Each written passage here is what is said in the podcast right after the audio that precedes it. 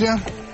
Сегодня в нашей программе, ну, как показывают разные опросы общественного мнения, а, самый популярный человек на российском телевидении. Это факт. Это Иван Андреевич Ургант. Добрый вечер. Здравствуйте, Владимир Владимирович. Здравствуйте.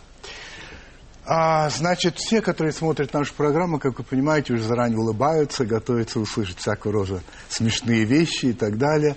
Ну, вы же понимаете. Давайте разочаруем Но, их. Да, вопросы будут не шутливые, в том числе, во всяком случае. Ладно? Значит, вы знаете, что у нас есть Vox Populi, то есть вот мы предупреждаем наших э, зрителей, что будет такой-то, они смотрят сайт Первого канала и шлют вопросы. Я должен сказать, что по количеству полученных вопросов вы заняли за все время второе место. Больше вас получил только Андрей Фурсенко, но он их получал как министр образования. Ему писали дети. Ему писали дети, да, и кроме того, очень много было вопросов по образованию. Вопросы лично вам, поэтому позвольте, я им буду задавать. Пожалуйста, Владимир. Анжела из Саратова. Скажите, есть ли что еще, помимо телевидения и кино, чем бы вы хотели заняться? С удовольствием отвечу Анжеле. Очень много чего привлекает мое внимание. Я не успе... э, Если речь идет о профессиональном... Да, да, э, наверное. Не знаю, в принципе, мне бы хотелось попробовать э, себя в режиссуре. Ага, Да. в режиссуре. Мне это очень интересно. Э, Мне бы хотелось себя попробовать в музыке нежели, несколько больше, чем я пробую до сих пор. Фотографии. Не в какой-то конкретной, а вообще в фотографии. Понятно. Вот. То есть много чего. Да много чего. Хорошо. Анжела.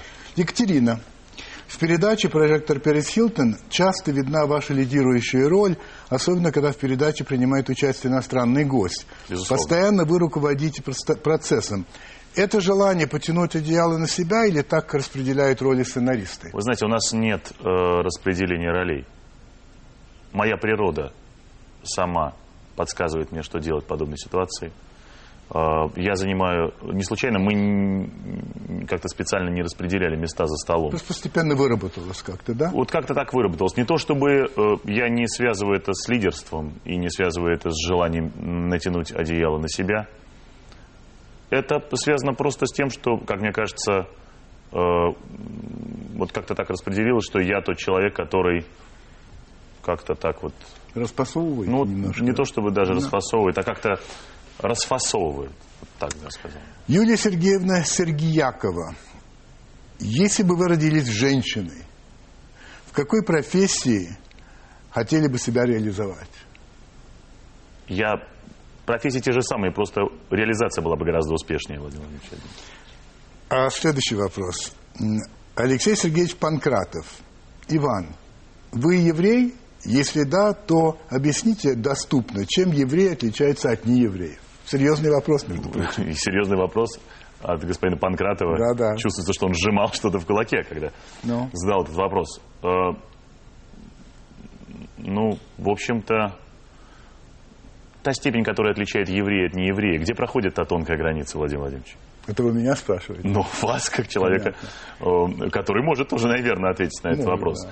Дело в том, что у меня есть... У меня, я вообще являюсь большим синтезом Вот из Ургант, вообще фамилия Ургант, это что? Это Озейская фамилия? Что это за фамилия? Эта фамилия, наша семейная легенда гласит, что эта фамилия пришла из Скандинавии. Абсолютно серьезно. Мгм, Я понимаю. Вот. Некоторые до сих пор пи- пишут мою фамилию с буквой «Д» на конце, и тогда, конечно, уже корни уходят на Ближний Восток. Вот. Но дедушка мой э, был чистокровным евреем. Соответственно, я вот на одну четвертинку. Но эта кровь, она же всегда в самый неожиданный момент дает о себе знать. А Егор Синебок спрашивает, в передаче «Прожектор Перес Хилтон», если и встречаются шутки о политике, то они направлены только против лидеров других государств. Если это так, то может лучше вообще обходиться без шуток о политике, чтобы было честнее. Ну, во-первых, конечно, шутки не только связаны с лидерами других государств, они связаны вообще со всякими смешными проявлениями. Вот. Э, э, И в частности, проявлениями и событиями, которые происходят в политике. У нас вообще политики не так много, и наша программа, она больше юмористическая, нежели сатирическая. Вот. Цензуры у нас особо никакой нет. Так, стоят четыре человека, смотрят. Вот. Но э, на всякий случай, не знаю, может быть, это чувство внутреннее какое-то. Кто-то, как будто бы кто-то внутри нас э, все время э, сворачивает от политических реалий в нашей стране. Хотя и по поводу наших политических событий тоже у нас были достаточно веселые шутки. Вы знаете, довольно многие спрашивают по поводу программы «Поздно». Не собираетесь ли вы а, сделать а, шарж в программе а, с Цикала? Знаете, ваша программа. Да, наша программа. Э, не собираемся ли мы Э, в программе «Большая разница». Да. Ну, я убежден, что, по-моему, даже чуть ли не снята пародия Владимир Владимирович на вас. Уже сделан. Конечно. Ну, скажите. И на все... Ну, это значит, насколько появится быстро эта пародия, зависит итог нашей сегодняшней передачи, Владимир Владимирович. Понимаю. Помните об этом? Да, хорошо, я помню, конечно же. А, далее, Зара Варданова-Кочерян, пишет 23 года. Что пишут, то я и Это Заре 23 года или она пишет уже 20? Э, Это ей 23 Ей года, 23, да. По пожалуйста. крайней мере, я так понял. Я смотрела все выпуски проекта «Одноэтажная Америка». Что для вас было самым трудным во время съемок этого фильма? И что было самым большим достижением для вас во время этой работы? Приятно, что вы именно вы транслируете вопрос Зары, Владимир А Владимирович. же, ну? Трудным... Я, если честно, не могу вот сейчас вспомнить о каких-то сильных трудностях. В какой-то момент захотелось домой. Потом это желание несколько погасло. Потом опять возгорелось. Не знаю, как-то все было, по-моему, было все очень хорошо. Мне было трудновато с английским во время интервью э, в одной из серий э, в городе Кливленд. Я беру интервью у э, одного из столпов кливлендской интеллигенции, человек, который основал свой бизнес, к- корни у него из Беларуси. Поскольку это было в самом начале, я несколько переживал и за свое произношение, и вообще за знание языка. Потом это все отпало за недадобностью. Вот. То если внимательно посмотреть эту серию, будет видно, что я э, беру интервью, э, истекая потом от ужаса, потому что я э, практически ничего не понимал из того, что мне отвечал интеллигент из Кливленда. Вот. Но при этом все время очень активно кивал и говорил э, «Yeah, yes». Вот. Ну, в принципе, Понятно. вот это было трудно. Татьяна спрашивает, Иван, вы не, вы не устаете от образа скомороха? Не знаю. Я, вы знаете, ну, у нас разные представления об образе. Скорее, я должен был уставать от образа немножко печального градомарина, как я себя сам называю, но уж никак не скоморох. Если речь идет о том, что достаточно часто мы шутим с моими коллегами, то это лишь попытка обнаружить смешное там, где оно, собственно, и находится, потому что вокруг нас все смешно, Владимир Владимирович. Илья Сергеевич Разгуляев. Перефразирую главный вопрос одноэтажной Америки. Что для вас значит быть россиянином? Для меня быть россиянином – это прежде всего любить ту страну, в которой ты родился, любить тот язык, на котором ты говоришь, а, любить историю своей страны, переживать за свою страну.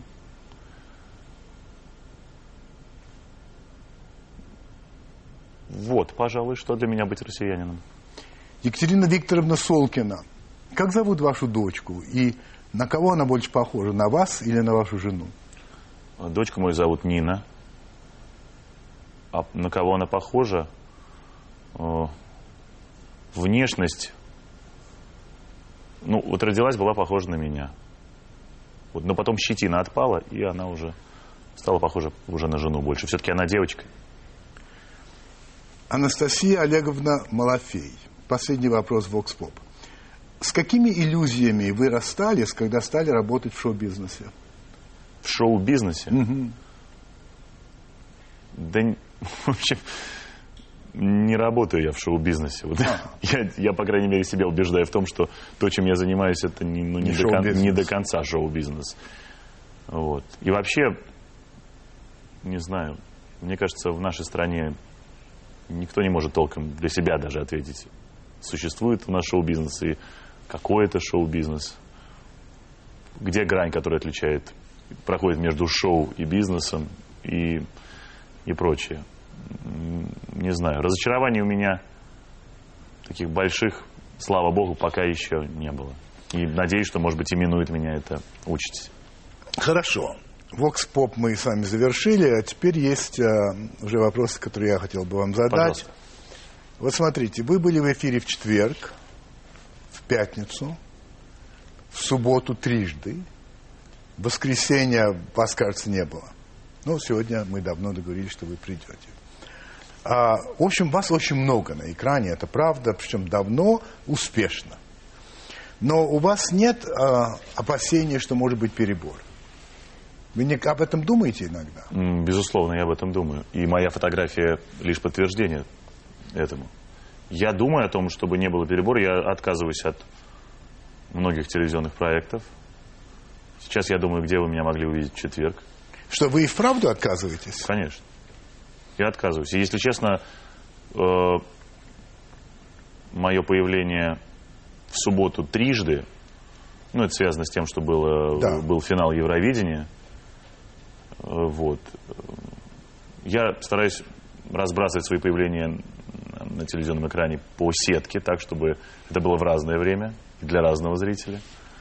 Вот. Ну и если брать тот сегмент, э, который является для меня, ну, пожалуй, самым важным, а именно вечерний прайм-тайм выходных дней, то есть пятница или суббота, то у меня есть две программы. Одна называется «Прожектор Пресс Хилтон», которая выходит раз в неделю, вторая, которая называется «Большая разница», и которая выходит чуть реже. Потом есть смак еще, правда? Есть смак, Владимир Владимирович. Да. Ну, хорошо. Просто мне иногда кажется, что Многовато. многовато. Э, Я просто к чему? Я вспомнил, вдруг у меня был разговор много лет назад, когда я вел программу «Мы». Я приглашал Аллу Пугачеву, а, это было весной, и она мне сказала, вы знаете, я приду к вам осенью. Я говорю, что так долго-то? Говорит, меня стало слишком много. И это было вообще довольно э, разумное такое. Безусловно. Нет, в связи да? с этим я могу сказать, что действительно есть в моей жизни проекты, от которых мне хватает мужества и финансовой независимости отказаться. Вас называют все-таки, вот как читаешь, шоумен, шоумен, шоумен, шоумен. А очень редко артист, актер. А вас это как-то задевает? Ну, нет, ну, слово артист это, это звание, это не актер. профессия, актер. Ну, я не являюсь актером, по сути, поскольку я снялся... Хотя по образованию По образованию я являюсь актером, я снялся в нескольких кинолентах, э, собственно, не более того. И, конечно, в большей степени... Я не очень люблю слово э, шоумен. Как-то мне не очень А радует. как бы вы хотели? Ну, помимо того, там, ну, понимаю, как бы вы хотели, но все-таки профессионально, как Ну, вас называют? Ну, не знаю, ведущий. Мне очень нравится слово Телеведущий, ведущий. да? Телеведущий. Меня Телеведущий. вполне устраивает ведущий или телеведущий. А мы так и представили вас, Владимир Владимирович. вы же понимаете. Ну, во-первых, мы с вами об этом договорились. Ну, конечно, заранее причем, да, хорошо. Смотрите, значит, вы чрезвычайно публичная фигура, хотите вы того или нет. Достаточно. Узнаваемая личность чрезвычайно, да. И это благодаря телевидению. Безусловно. Безусловно. Ну, Смотрите, а, а как вы относитесь к тому, что сказал ваш отец, актер Андрей Ургант, которого я цитирую? Ваня нравится, а то, что он ведет, не нравится. Мне вообще интереснее, когда Ваня молчит.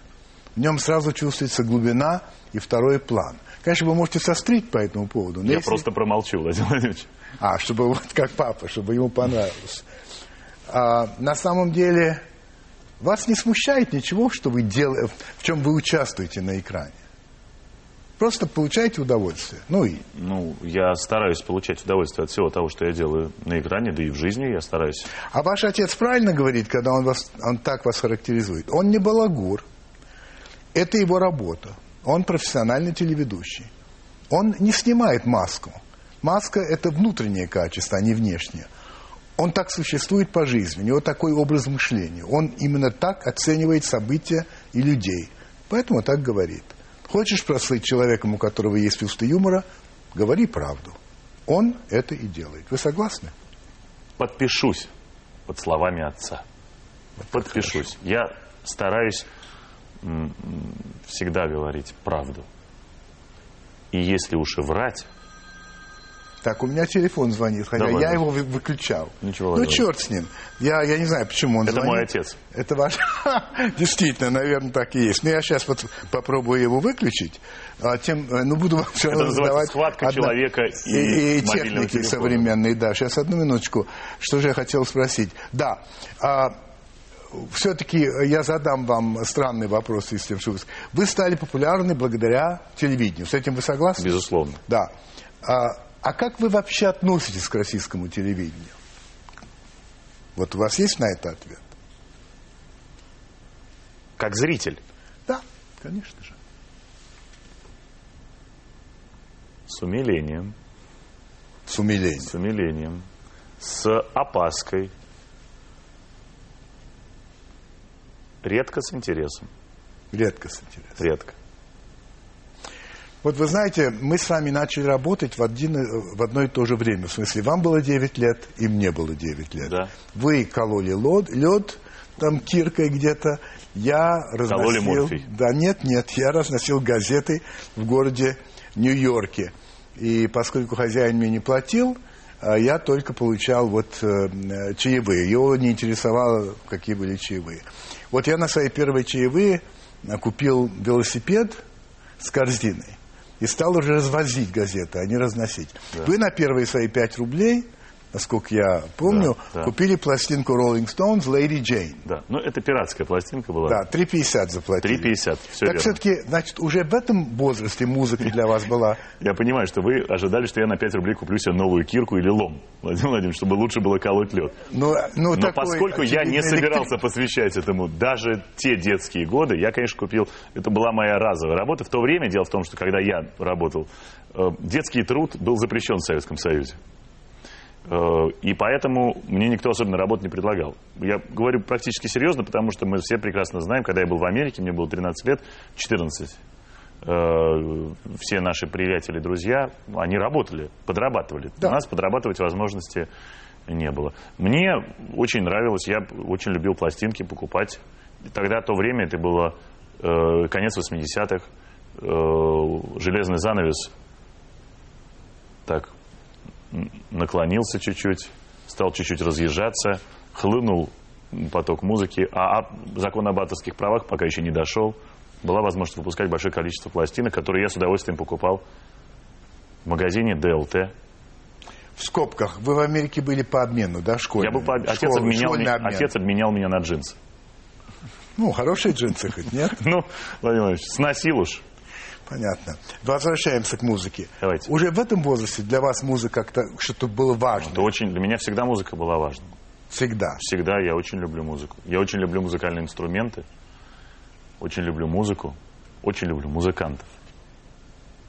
Вы знаете, мне очень хочется с вами поговорить о музыке. Может быть, что-нибудь споем или там сыграем. Но сейчас вместо этого я должен предложить нашим зрителям рекламу. Так что потерпите.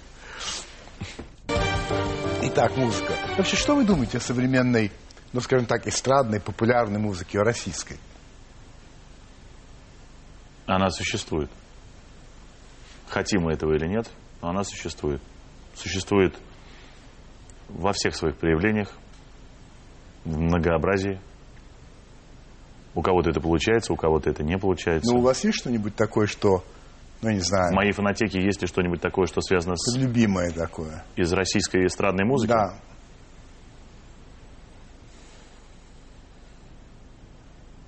Я молчу, как учил меня мой отец, Понятно. чтобы выглядеть Ясно. умнее и пронзительнее. Когда мы ездили с вами по, по Америке, вы, э, помнишь хорошо этот момент, купили гитару. Кажется, Гибсон, нет? Нет, Владимир Владимирович? Не Гибсон. Не а, Гибсон. А какая? Мартин, Владимир Мартин. Владимирович. Тоже ничего. Да уж. Я помню, когда вы ее показали нам, у вас на лице просто было выражение полного счастья. Абсолютно. Вот для вас инструмент. Это предмет любви на самом деле? Ну, э, не любви, но почитания. Я с большим удовольствием покупаю э, У вас себе несколько гитар дома? более чем несколько. У меня много гитар. Есть время на них поиграть? Нет, времени на них поиграть немного, но я все равно с неизменной... А чем вы заняты в основном? Ну, кроме того, что появляетесь на экране. Когда я Что дома, еще? Нет, вообще. вообще в принципе, Да. Ну, слушайте, ну, жизнь вокруг, у меня семья, у меня э, если нет того, что есть на экране, есть подготовка к тому, что на экране будет. Если э, нет и этого, то есть э, что-то, что связано с моей э, э, работой как ведущего на всевозможных Корпоративных? э, корпоративных, частных. э, Кстати, это стало вечерах. больше или меньше в связи с кризисом, вот эта вот корпоративная деятельность? Э, Корпораций стало меньше. И поэтому, и поэтому Ну, и как, как следствие, и э, предложений стало тоже меньше. Это на вас влияет, в смысле, в материальном плане? Ну, да. Но не так, чтобы... А расскажите чуть-чуть о вашем эм, рабочем пути, так сказать, после того, как вы кололи лед. Все-таки вот э, когда вы начали работать, работать? Вы знаете, я колол лед. Понятно. Э, И вдруг услышал тяжелые шаги. Оглянувшись, я увидел огромную фигуру человека. «Меня зовут Константин», — сказал он мне. Так я попал так, на телевидение. телефон. Я же его выключил. черт Владимир. Владимирович, это уже Константин Я не Львович понимаю, звонит. в чем дело. Вы Может быть, возьмите. Да, хорошо. А, Но на самом деле э, путь да. Я бы не стал Причем, называть. знаете, что высветилось? Герман Оскарович Греф. Да что вы говорите? Да. Как это мило. Ну вот да, ну может придется потом перезвонить. Ну говорите. Да. Значит, я э, поступил в театральный институт, закончил школу. Так. Параллельно я работал. И надо сказать, что вот эта параллельная работа и помогла мне как-то оказаться в результате на телевидении, потому что сначала я стал вести... в- Да. Говорите, говорите. Я ничего с этим сделать Я так не понимаю, могу. что Да, ну сейчас, ну ничего не по- попишешь, это в конец. Сбербанке техника гораздо на более Сильнее, высоком уровне, чем в сильнее, компании чем то, Apple. что у меня. Да, Да, да, да. Ну говорите, да. Да. Ну? Я просто думаю, сейчас и на мой выключенный телефон может кто-то позвонить. Так вот, э, я работал в ночных клубах, работал вот так вот ведущим, где-то, где-то, потом познакомился с э, ребятами, э, сценаристами, которые попросили меня провести вместо моего захворавшего папы э, КВН в Санкт-Петербурге, там два буквально выступления, потом как-то познакомили меня с э, ребятами с канала MTV. И так я оказался на канале MTV. До этого я работал еще на пятом канале в Петербурге, вел программу «Телекурьер». Вот. А уже работая на канале MTV, я попал в программу «Народный артист». Так, На а, канале тут- «Россия». да, и тут оно и Э, пошло. Вот, да. Пробовался в программу «Фактор страха» на канал ТВ, но меня туда не взяли. А что деньги вообще для вас? Знаете, я почему спрашиваю? Потому что вообще в России такое странное отношение. Значит, ну, русская православная церковь э, всегда ну, выступает против, э, ну, как бы деньги это плохо. Я думаю, что многие сотрудники Русской Православной Церкви даже недоумевают, как звонит телефон, который может быть выключен. Да, да, да. Но я сейчас его отдам кому-нибудь. Владимир Владимирович, Да. отдайте мне. Да, хорошо, Я с ним уйду. И на самом деле в России, ну, в советское время, по крайней мере, считалось неудобным а, быть богатым. Сейчас я отдам телефон. Вот. А, вы как относитесь к деньгам? Ну, как к некому фактору, который, безусловно, помогает и э, облегчает э, э, существование. Дело в том, что я, в общем-то, в детстве не был деньгами э, э, избалован. И поэтому как-то э, в дальнейшем всегда ставил себе достаточно определенную цель сделать так, чтобы благодаря именно э, деньгам была независимость, была возможность принимать самостоятельные какие-то решения. Ну и, в принципе, попроще, когда есть деньги, Владимир Владимирович. Вот вы употребили слово, «де- вспомнили детство. Как-то вы сказали, я читал в одном из ваших интервью, для меня детство не закончится никогда. Это ваши слова. Вы можете это раскрыть? На мне носки с Микки Маусами, Владимир Владимирович. Ну и все-таки. Ну как? Ну что? Для вас что? Детство это что-то Ну, такое? умение э, относиться... Ведь что такое детство? Это возможность, умение смотреть на все чистым, незамутненным взором и искренне удивляться, радоваться, Это еще умение... огорчаться, делать все невероятно искренне. Вот мне кажется, это м, как раз то, чего многим не хватает. Судьба многих актеров так складывается, что когда удачно у них начинает что-то получаться, что-то, герой-любовник, гангстер, не знаю, да, то потом все, как бы они ни пытались вырваться из вот этого образа, их никто не берет, только на это. А ваш образ, хотя вы говорите, что вы не актер, вы телеведущий, но все-таки вы иногда снимаетесь, но я думаю, что вы хотите сниматься, постепенно вот становится образ такого доброго, очень смешного, а, а, обаятельного а, человека, одно появление которого ну, вызывает улыбку. Угу. Вообще, в принципе, вы бы хотели... Сыграть злодея. Ну, например. Очень. Хотите? Почему нет? Ну, я не знаю, почему нет, я спрашиваю. Да, я, я, конечно, хотел бы. Но я, дело в том, что вы говорите сейчас об образе, не который э, я старательно воплощаю в редких киноработах. Нет, а конечно. речь идет о, собственно, вы же сейчас говорили, а говорили просто про меня, не про образ, а про меня, Владимир Владимирович. Это я ведь такой и есть. Я вам сколько раз пытался это объяснить. Вот я такой. Я, в принципе, стараюсь делать так, чтобы разница между мной на экране и мной в жизни была минимальной. И, как мне кажется, э, это иногда видно. Но вообще на экране вы редко бываете серьезным. Кстати, вот в этом Vox Pop было несколько довольно злых вопросов. Типа, ну сколько можно шутить? Вообще вы можете быть серьезным? Я-то вас знаю по поездке в Америке и помню, что вы можете быть чрезвычайно серьезным и даже можете ругаться. Да? Да. Давайте приведем эти слова. А, да нет, этого мы не будем делать.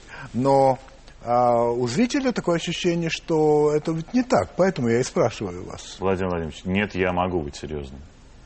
Я э, принадлежу к, э, к тем людям, которые полагают, что все равно надо даже в самых серьезных вещах уметь увидеть э, что-то смешное.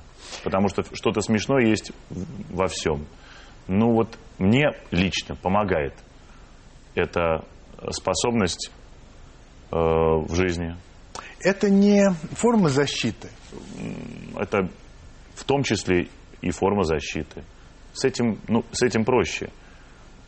Когда ты не... В первую очередь нельзя серьезно относиться э, к самому себе.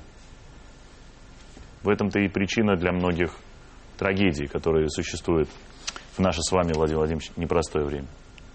Когда мы с вами ездили по штатам, помните, был у нас такой американский приятель, сопровождающий, Брайан Кан из Монтаны непременно. Да.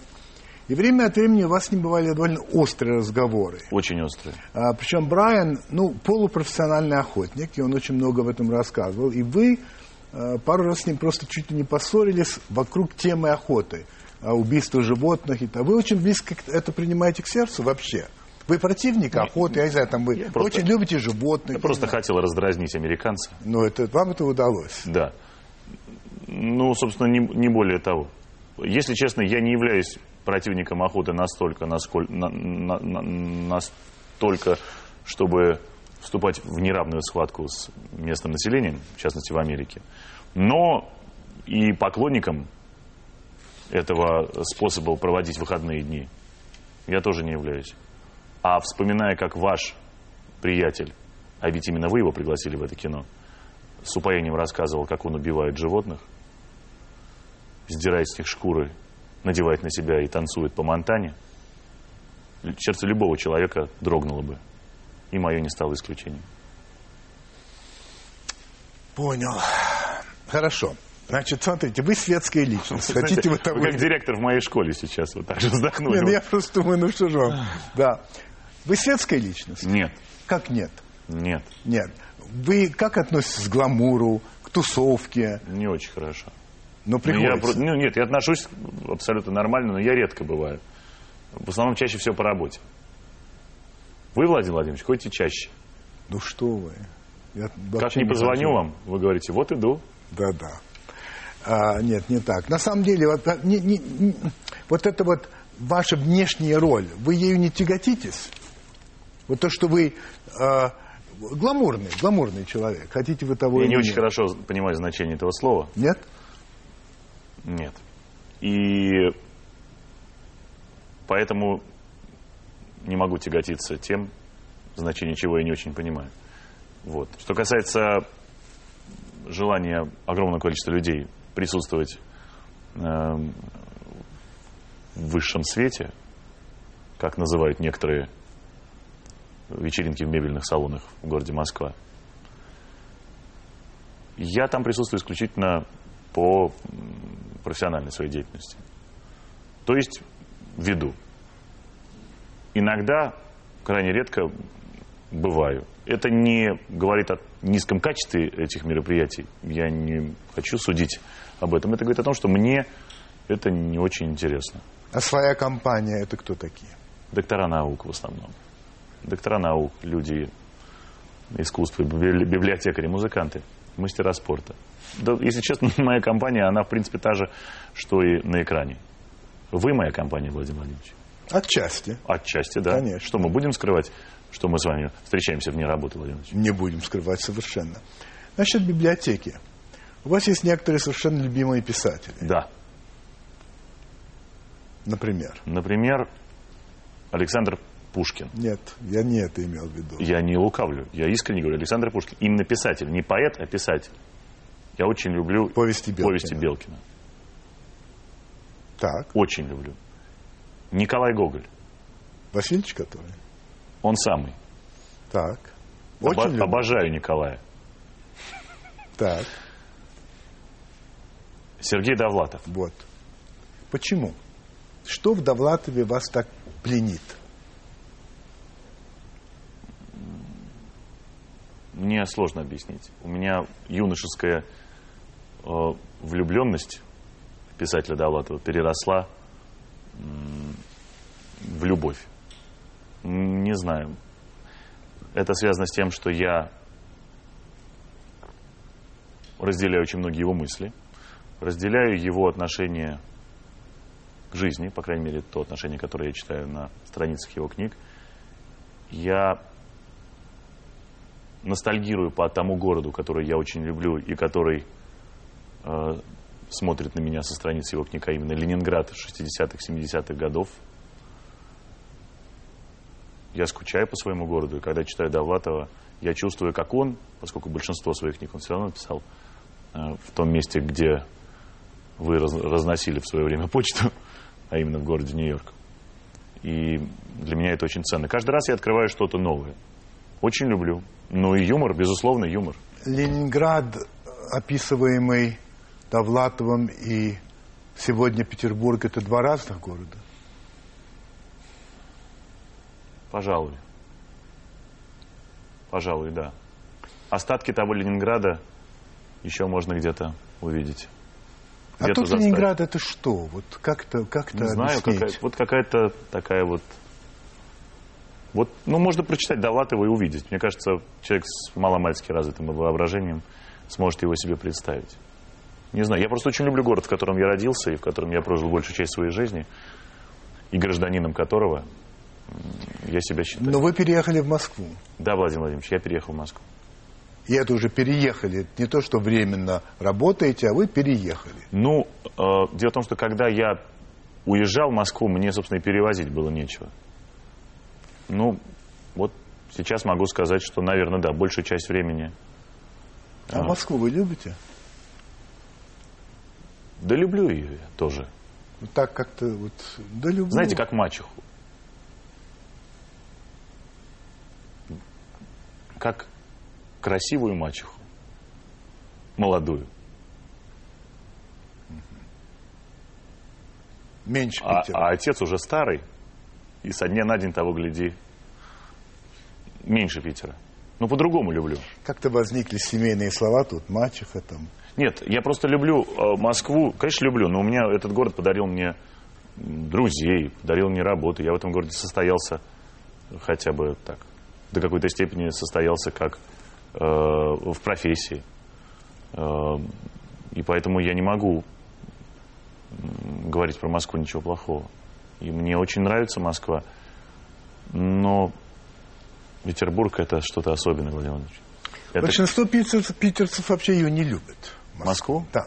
Ну, больше, я зря так сказал, потому что у меня нет никаких графиков и так далее. Но часто от петербуржцев слышишь, а, ну, Москва другая. Другая, конечно. Да, но Москва больше похожа на мегаполисы. Просто вот у меня большая разница между Москвой Нью-Йорком, не знаю, ну, Лондоном, Ша, не Шанхаем, Гонконгом. Это мегаполисы. В большей степени, наверное, Москва на Нью-Йорк похожа, как это ни странно. И, кстати, и по архитектуре в некоторых местах, и по абсолютному ощущению того, что происходит что-то быстрое, за что нужно ухватиться, и тогда тебя тоже это куда-то вот так вот унесет. Ам, возникли слова там мачеха, папа, тогда. Семья вообще для вас в вашей жизни это очень важный момент, Достаточно важно. Достаточно важный. Ну и да. Чем старше я становлюсь, э, тем более важным для меня становится этот момент важным. А какое ваше любимое времяпрепровождение? У вас есть что-то такое, вот, что вот вы больше всего люб- любите делать? Об этом думаете, иногда скучаете, вот бы мне это, вот. Поесть. Да, я знаю, вы приходите к нам иногда, ко мне, и очень любите есть. Это Ну, я заметил. это внешне выглядит, что я прихожу к вам. На самом деле я прихожу к вашим котлетам, Владимир Владимирович. Понятно. И это я, я сейчас не лукавлю. Я, правда, я очень, я иногда думаю. Вот приду, думаю, к Познеру. Попробую задать все-таки серьезный вопрос. Задайте вопрос серьезно. Удастся или нет. Значит, смотрите, есть у американцев такое понятие stand-up comedian. Да. Это человек, который на Да. сцене шутит. Да. Ну вот у нас, наверное, все-таки самый великий в этой э, области был Аркадий Райкин. Надо полагать, что он был номер один. Он чуть отличался от американцев, по-другому работал. Ну, мне кажется, нет, вам не кажется, что Райкин. Не, не, мне кажется, что стендап-комедиан и Это что? Аркадий Исаакович, это человек, который выходит, насколько я Ну-ну-ну. разбираюсь, Да. Это человек, который выходит и может говорить неподготовленный. Он подготовлен до какой-то подготовлен степени. на самом деле. Он подготовлен, Но но, умеет шутить. но умеет э, Да. реагировать, Да. шутить. И это и ценится. У нас это Импровизация. вообще почти этого нет. Ну, Ну у почему? это есть. У нас это присутствует э, в той или иной степени, и все люди, которые... э, просто Аркадий м, на мой взгляд, артист с огромной буквы. Да. И, по-моему, артист, отмеченный печатью гения. Потому что есть для меня какие-то вещи, которые я не могу объяснить себе вообще, когда смотрю на Аркадия Сакчаракина. Вот. Что касается э, того, что у нас долгое время люди, которые смешили нас с эстрады, они ну, в большей степени это все равно были написанные монологи. Да. Э, и так, в меньшей степени это была импровизация. Вот. Но Кстати, многие спрашивают, вот э, э, пере- э, прожектор, да. это сплошная импровизация? Ну, нет, конечно. Но Или это кое-что написано? Ну, подготовленное. Там мы готовимся к этой программе. Готовимся мы ровно настолько, то есть мы также садимся и также начинаем импровизировать. Но это не приду- то, что вы читаете чужой текст. Нет, такого нет. Пытаясь глядеть туда, в будущее, кем вы себя видите, на самом деле, профессионально? Вы об этом думаете? Ну, иногда. Ну, и? Не знаю, мне, я верю в то, что э, у нас телевидение появилось не так давно. Я имею в виду вот такое, скажем так, телевидение, не телевидение дикторов, а телевидение телевизионных ведущих. Ну, 20 лет. Э, Для меня оно началось с появления программы «Взгляд». Ну и, конечно, до этого со знаменитого телемоста. Так. Посмотрим, что будет. Есть поколение телевизионных ведущих, которые... Мне бы хотелось, по крайней мере, видеть себя человеком, знаете, как э, э, Дэвид Леттерман или Джей Лина. Ага. Человек, которому 57 лет, или там даже ему больше 60, уже за 60. За 60. За 60, За да. 60. Да, конечно, больше. И он при этом интересен. Хочется же быть интересным. Ну вот, вы знаете, в связи с этим хочу задать один вопрос, потому что и Леттерман даже в большей степени, чем Лино, ну, они оба, а, они, а, значительная часть их программ связана с политикой. Вначале перед каждой программой идет монолог, и очень часто этот монолог имеет прямое отношение к тому, что сделал президент, что произошло в мире и так далее. Вы вообще политикой интересуетесь? На самом деле вас, я не спрашиваю даже, волнует или не волнует, но вы следите за тем, что происходит в собственной стране? Конечно, слежу. Следите. Ну, э, до известной степени. Просто то, что мне интересно, конечно, я стараюсь за этим следить. Более того, сейчас, поскольку мы ведем программу, в которой мы так или иначе все равно комментируем новости, мы их э, стараемся э, перед тем, как прокомментировать, несколько прочитать раз для себя и понять. Вот, собственно, поэтому это сейчас уже требует, и то, чем я занимаюсь, требует определенного погружения в новости, и в политику в частности. Ну, вообще, я с вами не очень соглашусь. Мне кажется, что и то, что происходит в вышеупомянутых нами американских телевизионных шоу, там в основном обсуждаются курьезы, там в основном обсуждаются политические, ну, какие-то достаточно легкие новости. Есть передача, которая выходит на CNN, и которую ведет Джон Стюарт, и которая полностью посвящена политике, но она, это называется политическая сатира. Это политическая сатира. И этот, это жанр, и этот жанр я... То есть я с удовольствием его смотрю, но я себя в нем никак не вижу. Совершенно. Угу. Угу. Потому что слишком много в этом жанре говорится впрямую. Вы вообще сатиру не, э, не любите? Нет, я люблю, но я не... Я это не, не ваше. Это не мое. Сатира это зло, злость очень часто, да, это очень да. едкие, очень э, острые.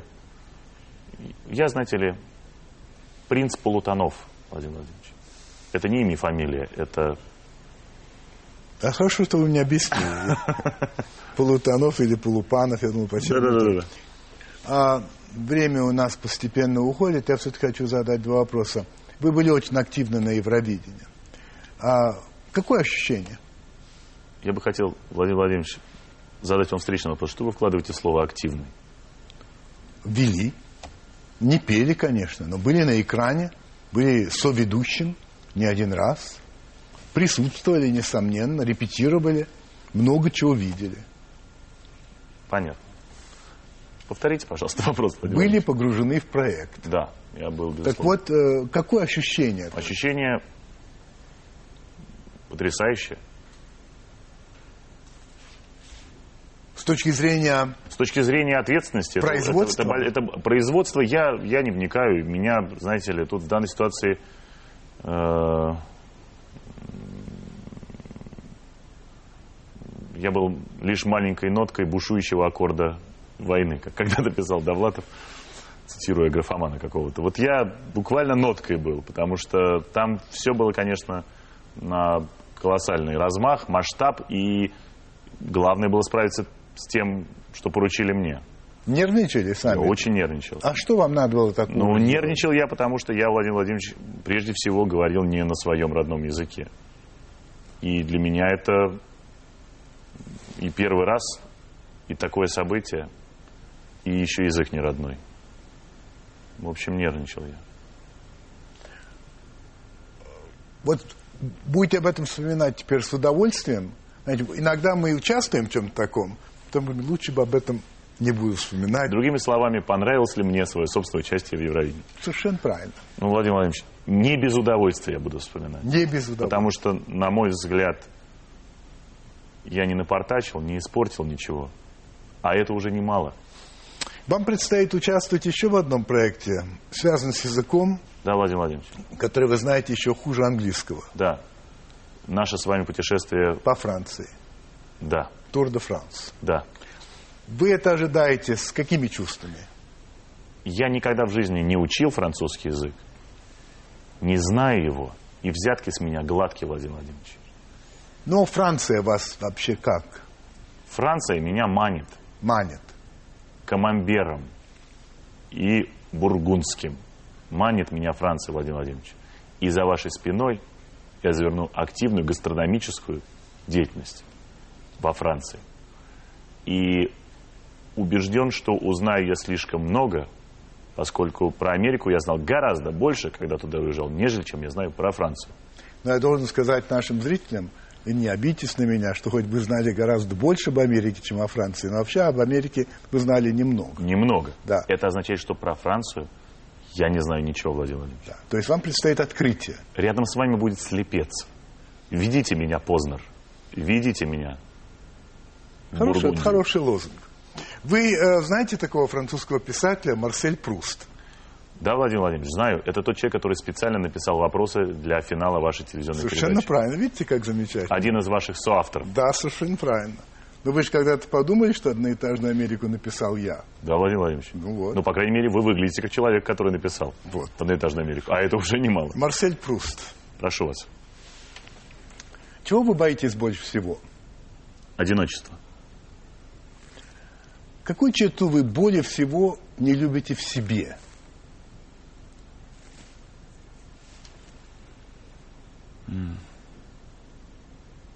Лень. Какое качество вы более всего цените в мужчинах или в мужчине?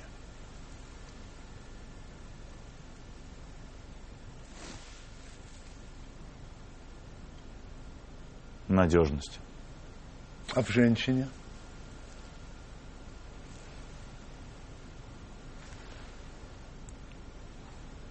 А в женщине юмор. А если вы могли бы что-то одно в себе изменить, что бы это было?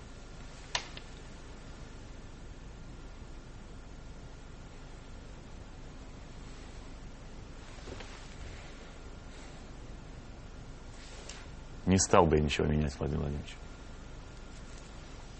Если бы вы могли выбрать место своего рождения, какое бы вы место выбрали?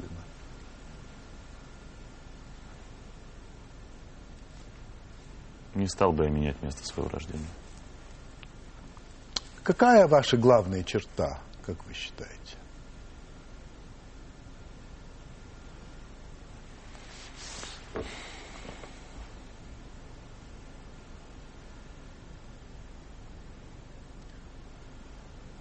Доброта.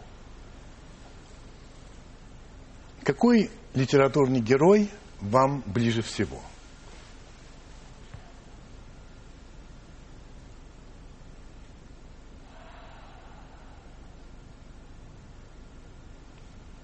Ну, наверное,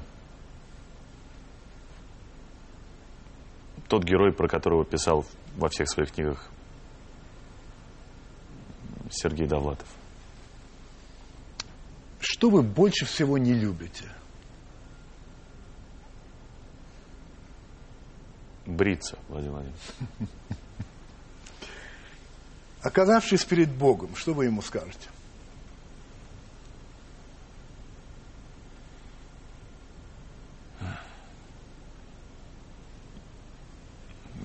Я спрошу, и что же дальше? Иван Андреевич Ургант. Вчера граждане Литвы э, избрали нового президента страны. Зовут его, этого президента, Даля Грибаскалти. То есть надо бы сказать, что живут, зовут ее, потому что она женщина. И вообще впервые в истории Литвы женщина правит страной. Впрочем, я не слишком хорошо знаю историю Литвы, а, так что, может быть, была какая-то королева, которая правила, не знаю. Но то, что это впервые избирают женщину на высший пост, это я знаю совершенно точно. Причем как избрали? Она получила по- почти 69% голосов. Ближайший ее конкурент, который возглавляет социал-демократическую партию Литвы, получил меньше 12. То есть в 6 раз меньше, чем она. Так что уж сказать, что ее избрали, это еще ничего не сказать. Конечно, это все вызывает довольно живое, если не бурное сказать, обсуждение в средствах массовой информации во всем мире, в том числе и в России. И сегодня утром я по одной из радиостанций слушал такое обсуждение, когда ставился вопрос, как вы считаете, может ли вообще женщина по своей природе управлять Россией? Заметьте, не может ли она быть избрана, а может ли вообще управлять? Ну, как мне кажется, ответ очевиден.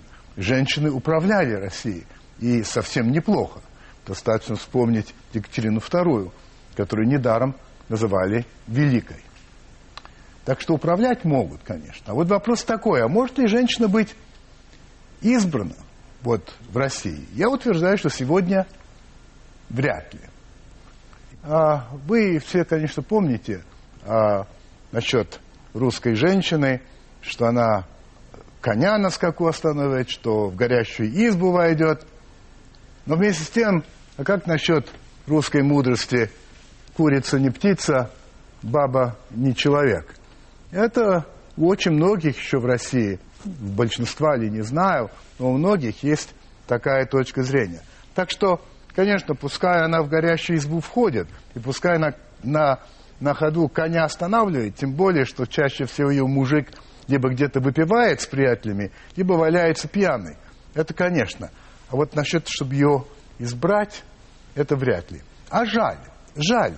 Потому что, на мой взгляд, я это говорю абсолютно откровенно, лучшее, что есть в России, это как раз женщины. Вот такая история. thank you